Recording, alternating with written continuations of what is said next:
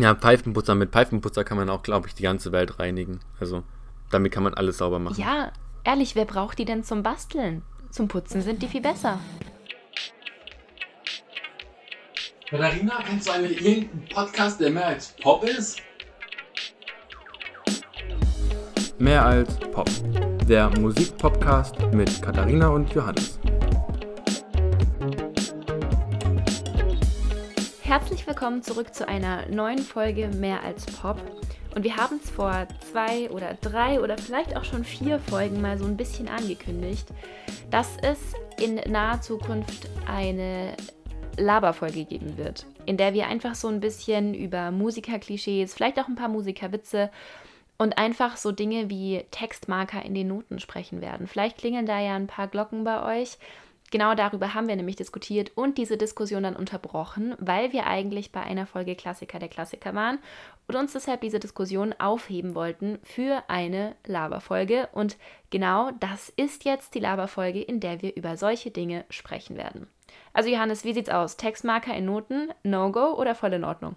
Also ich muss ehrlich sagen, ich kann es irgendwie verstehen, wenn man sich einen Textmarker reinnimmt. Ich verstehe aber, also ich kann es verstehen, aber man kann es auch einfach überhaupt nicht verstehen, weil es, warum nimmt man sich einen Textmarker mit, wenn es leichter ist, sich einen Bleistift mitzunehmen? Bei den meisten Blechblassinstrumenten ist es ja sogar so, dass du dir den Bleistift an das Instrument klippen kannst oder du machst ihn einfach mit einem Magneten an einen Notenständer. Aber ich muss auch ehrlich sagen, wenn du dir damit, also wenn du vielleicht neu bist hier bei uns, bei den Musikern, dann finde ich es okay, wenn du dir die Vorzeichen damit markierst. Aber nicht, wenn du im Musikverein sitzt und, und Ende 40 bist und dir alles mit Textmarker markierst. Sowas finde ich voll nicht okay. Ja, mir geht es ganz ähnlich. Also, wenn ich im Chor sehe, wie Leute ihre Stimme markieren und dann so einfach das komplette, weißt du, die ganze Altstimme so entlang. Nicht nur am Anfang so ein kleines Kreuz oder so oder am Anfang den, den, die, die Zeile markiert, sondern wirklich die ganze Zeile durchgehend, über die ganze Seite, immer wieder, wo die Altstimme ist. Also da denke ich mir echt so, okay, also da hört der Spaß jetzt auf. Und ich bin echt kein Freund von Textmarker in Noten.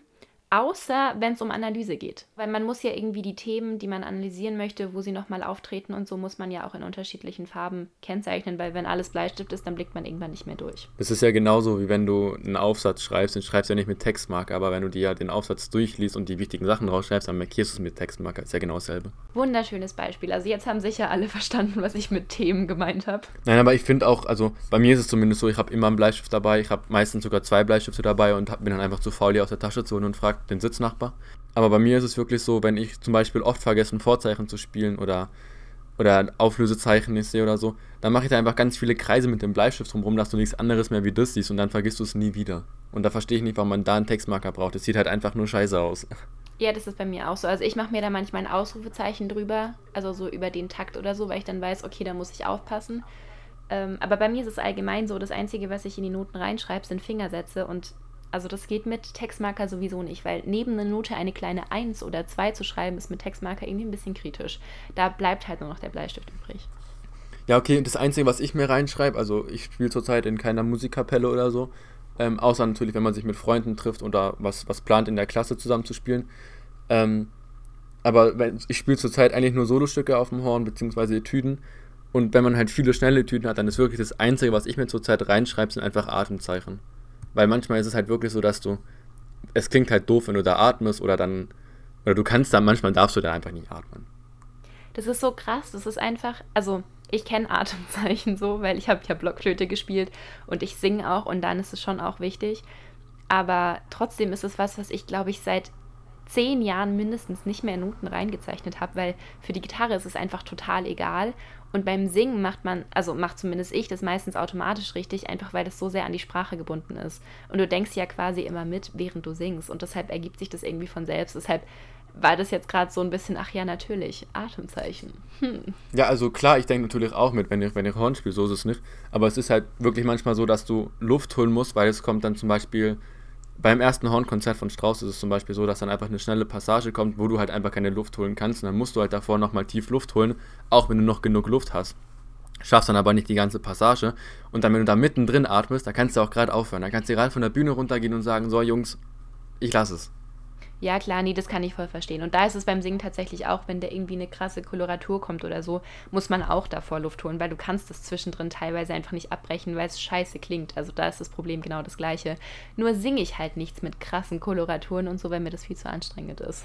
Also auch die, die hohen, schnellen Passagen machen auch also sie klingen geil und sie machen so zwei, dreimal Spaß, aber wenn man sie halt wirklich intensiv übt, also du kannst es ja nicht intensiv üben, weil du kannst ja nicht das Zeug fünfmal spielen, weil dann hast du keinen Ansatz mehr. Ja, klar, das stimmt auf jeden Fall. Ich habe da übrigens einen mehr oder weniger guten Witz dazu zum Thema Üben. Was ist die Musikerkrankheit mit fünf Buchstaben? Üben, Practice. Äh. Ja, üben. Also ja. mit UE geschrieben sind es fünf Buchstaben.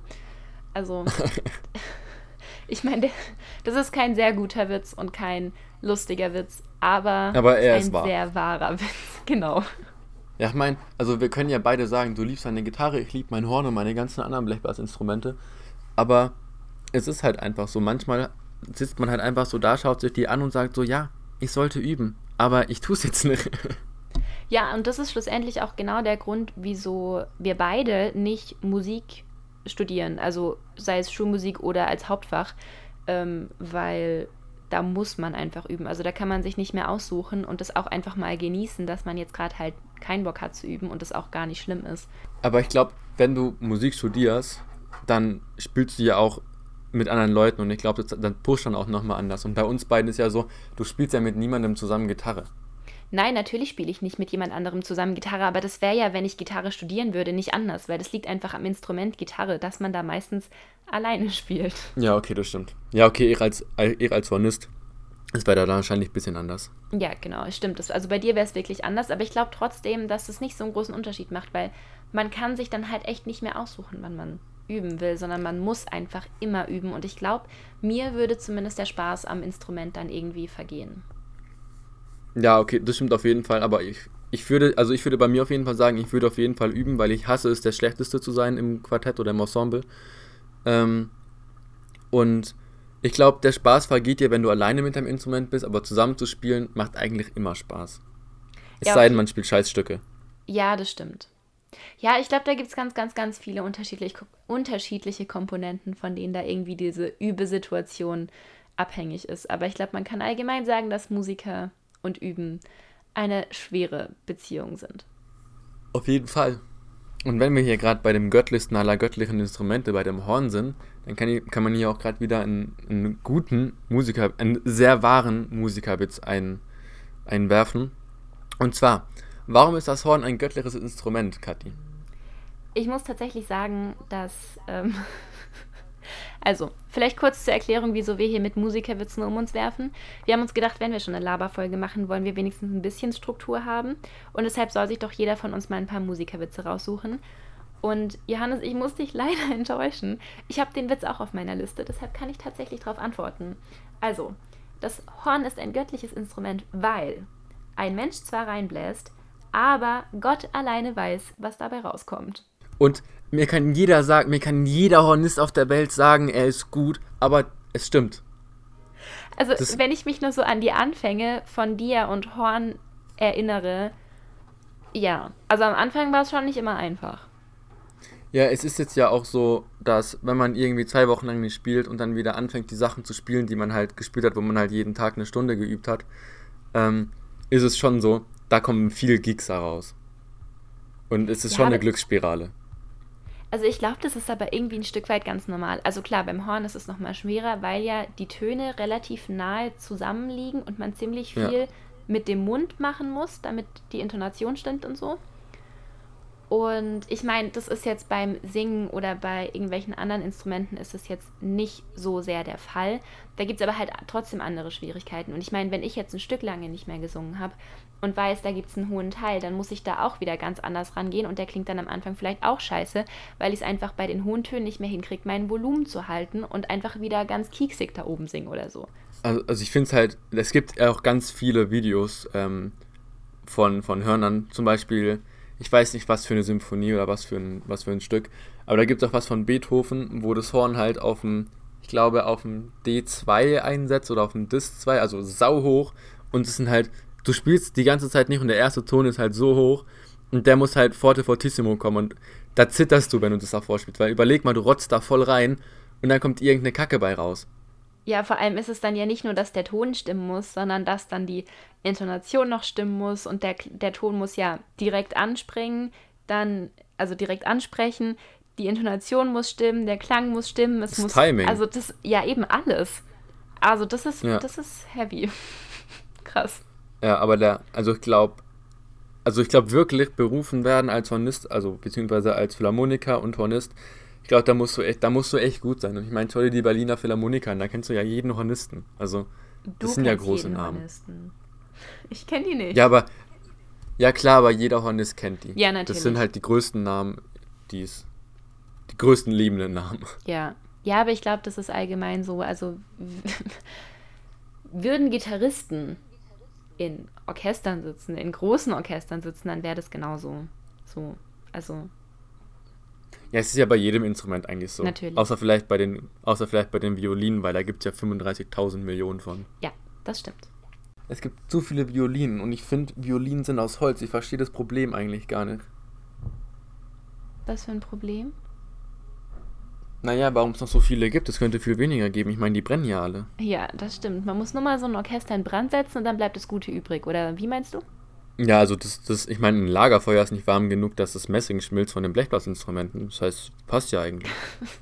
Ja, aber ich meine, wir wollen jetzt hier die, die Streicher nicht ganz fertig machen. Aber man muss sagen, es gibt ziemlich gute Violinwitze. Ja, das stimmt, das stimmt. Es gibt eigentlich zu jedem Instrument gute Witze. Ich meine, wer stimmt am längsten und stimmt nicht? Also. Die Gitarre, yay! Und die Harfe und die, die Zither wahrscheinlich auch. Wahrscheinlich alle Ich, Zupfinstrumente. ich wollte gerade sagen. Und je mehr Seiten, desto anstrengender. Ja, also Harfe wollte ich nicht stimmen. Ja, das stimmt. Das ist echt so. Also das finde ich immer wieder krass. Ich habe an der Hochschule der Raum, in dem ich Gitarrenunterricht habe, den teile ich mir quasi mit einer Harfenistin unter anderem. Und die war dann nämlich mal drin, bevor ich Unterricht hatte. Und dann habe ich nämlich kurz mit ihr geredet. Und das ist schon krass. Also die hat dann auch so einen kleinen Trolley, auf dem ihre Harfe draufsteht. Und dann kart sie die durchs halbe Schloss und so. Und also das ist schon krass. Ich bin froh, dass ich nur sechs Seiten habe und nicht diese ganzen Seiten von der Harfe. Weil, also das ist echt. Also es klingt richtig schön, man kann voll die coolen Sachen mit Harfe machen, aber vor Harfe habe ich wirklich, wirklich viel Respekt. Also ich bin richtig froh, dass ich Blechblasinstrumente spiele, weil das sind meiner Meinung nach die einfachsten Instrumente. Du hast keine Membran, du hast keine Saiten, du hast einfach nichts Kompliziertes, du hast einfach Rohre. Also am allereinfachsten ist da ja die Stimme. Na, würde ich nicht sagen. Also am, di Ich glaube, ich stimme. am direktesten zumindest. Ja, ich meine, jeder kann ja ein bisschen singen, aber ich glaube, also die Stimme ist halt, glaube easy, also ist halt easy to, to do, but hard to master. Ja, das stimmt. Und da ist, glaube die Gitarre anders. Ich glaube, Gitarre ist halt, ist halt easy to play und easy to master, lol. Nein, Spaß. Aber Ich, ich wollte gerade sagen, erzähl das meinem alten Gitarrenlehrer und der lyncht dich. Also, Nein, nein, aber ich meine, bei der Gitarre ist ja so, auch als Einsteiger, selbst ich, ich konnte ja Smells Like Teen Spirit zum, okay, das sind nur Akkorde. Ach, meine, du kannst auf der Gitarre schnell was spielen, was nach was, nach was klingt. Und ich denke, das kannst du auf, auf einem Horn wahrscheinlich nicht. Ja, das stimmt. Gitarre ist halt, äh, ja, aber das ist, Gitarre ist wirklich einfach für Einsteiger. Das ist das, ich würde sagen, mit eines der größten Hobbyinstrumente, wofür du am wenigsten Wissen brauchst. Du musst ja nicht mal Noten lesen können, damit du Gitarre spielen kannst. Ähm, das ist nur immer ein bisschen schwer, weil ich als Gitarristin halt also so oft belächelt werde, wenn ich sage, mein Hauptinstrument an der Musikhochschule ist Gitarre, wo ich mir denke, ja, aber ich spiele halt mehr als Akkorde, ich spiele halt klassische Gitarre, ich spiele halt die südamerikanischen und spanischen Stücke oder ich spiele auch mal Bach oder sowas. Das habt ihr halt alles nicht auf dem Schirm, dass man das mit Gitarre auch spielen kann. Und das ist halt wirklich anstrengend. Ja, aber die haben halt auf dem Schirm, dass es scheiße klingt. Horn auch, Punkt. Ja, aber ja, Horn kann scheiße klingen, das stimmt. Ja, ich meine, Gitarre kann auch, jedes Instrument kann scheiße klingen. Ah. Ja. Die Windmaschine, ne? Die Windmaschine? ja, die Windmaschine ist auch ein Instrument. Das ist so eine Röhre und da sind innen drin so Blätter und dann drehst du da, also keine, keine Baumblätter, sondern so, ich weiß nicht so, ich weiß nicht was die sind, aus Kunststoff oder so. Und dann drehst du diese Trommel und, da, und dadurch wird so ein, so ein Windgeräusch erzeugt. Okay, aber das heißt, du kannst damit nicht wirklich Melodien spielen oder so, sondern es ist nur so ein. Nein, du drehst da dran und es kommt ein Windgeräusch. Okay, also es ist so atmosphärisches Hintergrund etwas, was man in moderner Musik findet oder so. Nee, wahrscheinlich eigentlich in klassischer Musik. Also zum Beispiel Brahms hat ja auch Sachen damit geschrieben. Dvorak glaube ich auch. Okay, spannend. Ja, ja, Dvorak hat ja auch in irgendeinem. Nee, es war, ist es nicht, ich weiß nicht, ob es Dvorak ist, aber irgendein auch ein großer Komponist hat auch ein Holzhammer als Instrument benutzt. Da muss ich gerade an das Konzert denken, wo ich am Wochenende war. Das war nämlich vom Verbandsjugendorchester hier am Hochrhein. Und die haben so als Thema Abenteuer gehabt und deshalb war relativ viel Filmmusik dabei. Oh, das ist cool. Und die haben ähm, At the End, In the End aus Fluch der Karibik gespielt. At the end, also aus dem letzten, At the End, also aus dem letzten Teil Fluch der Karibik. Ja. Und es war total cool, weil die Schlagzeuger, die hatten dann so richtig schwere Eisenketten. Und einer von den Schlagzeugern hatte dann so richtig schwere, dicke Handschuhe an und hat diese Eisenketten im Takt immer wieder hochgenommen und runterfallen lassen. Und es hat sich halt so, so, so cool angehört. Und das halt von der Atmosphäre. Also man hat wirklich das Gefühl gehabt, man ist in diesem Film und man sieht den Film quasi direkt vor den eigenen Augen ablaufen. Ja, das Also glaube das ich. war total faszinierend, was halt so ein kleines Element, also diese Ketten, statt irgendein normales perkussives Instrument, was das für einen Unterschied machen kann. Ja, und ich meine, das Verband Jugendorchester ist halt auch echt stark. Ja, total. Also ich war richtig begeistert. Das war das erste Konzert von denen, bei dem ich jetzt war, obwohl eigentlich ganz viele, mit denen ich Abi gemacht habe, da jahrelang mitgespielt haben. Aber ich habe es trotzdem irgendwie jetzt erst auf die Reihe gekriegt, da zu einem Konzert zu gehen. Und ich war wirklich, wirklich beeindruckt. Also das Niveau, auf dem die spielen, Hut ab.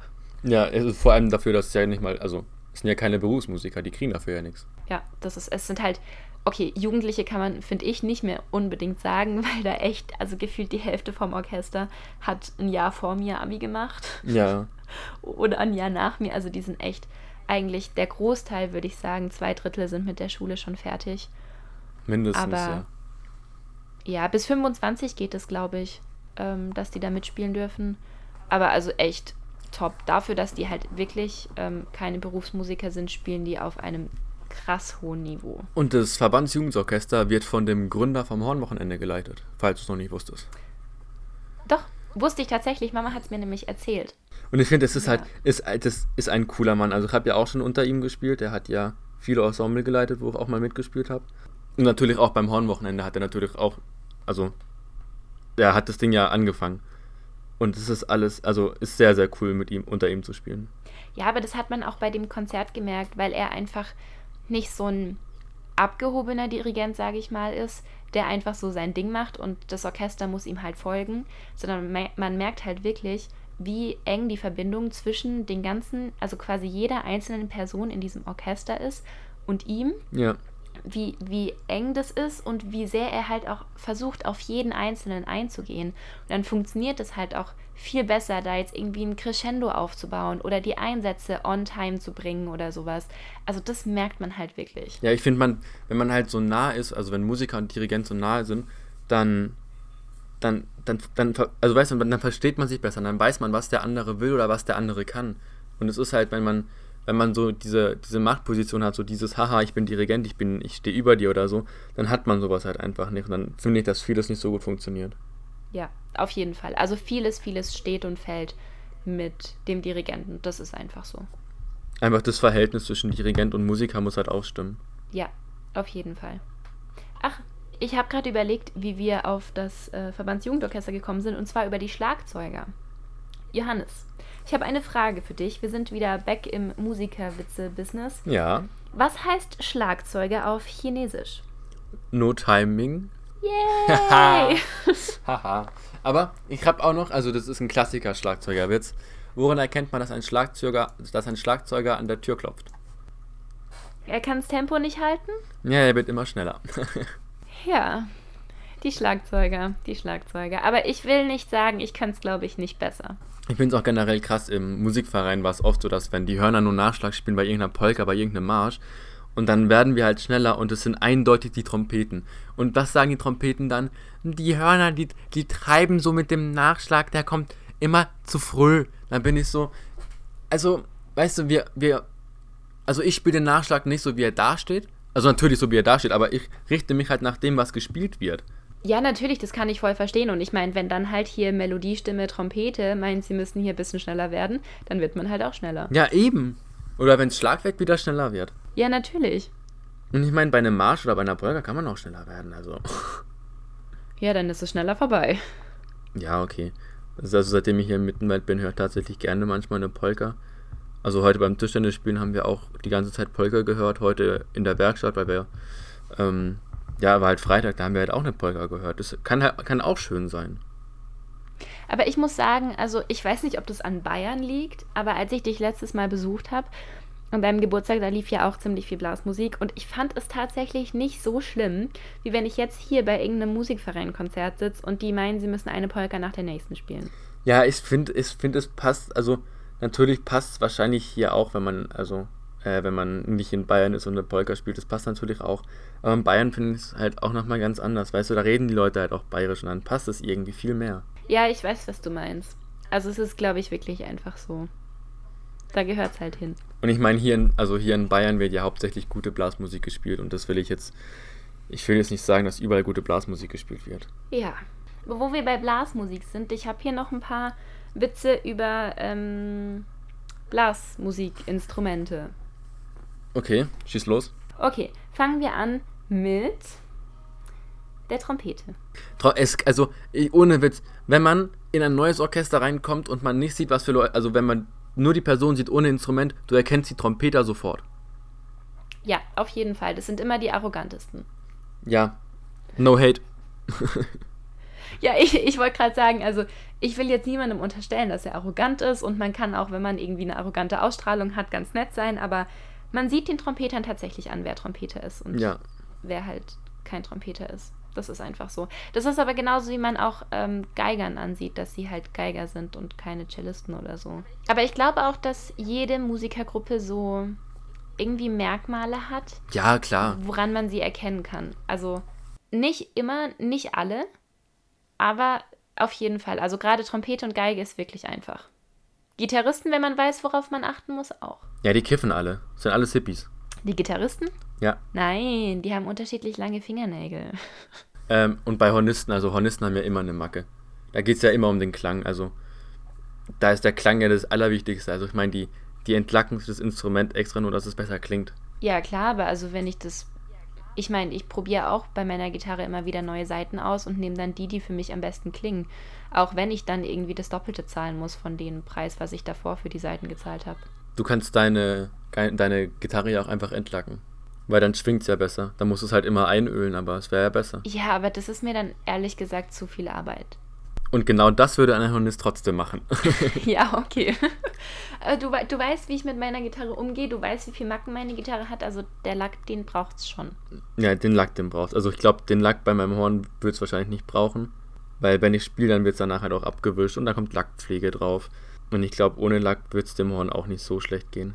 Also ich spiele ja schon lange mit dem Gedanken, aber Ja, ich meine, bei dir ist es, würde ich sagen, auch nochmal was anderes, weil du einfach ganz genau weißt, wie du es pflegen musst und du machst es halt auch total gerne. So, Ja. du machst ja nicht umsonst die Ausbildung, die du jetzt machst.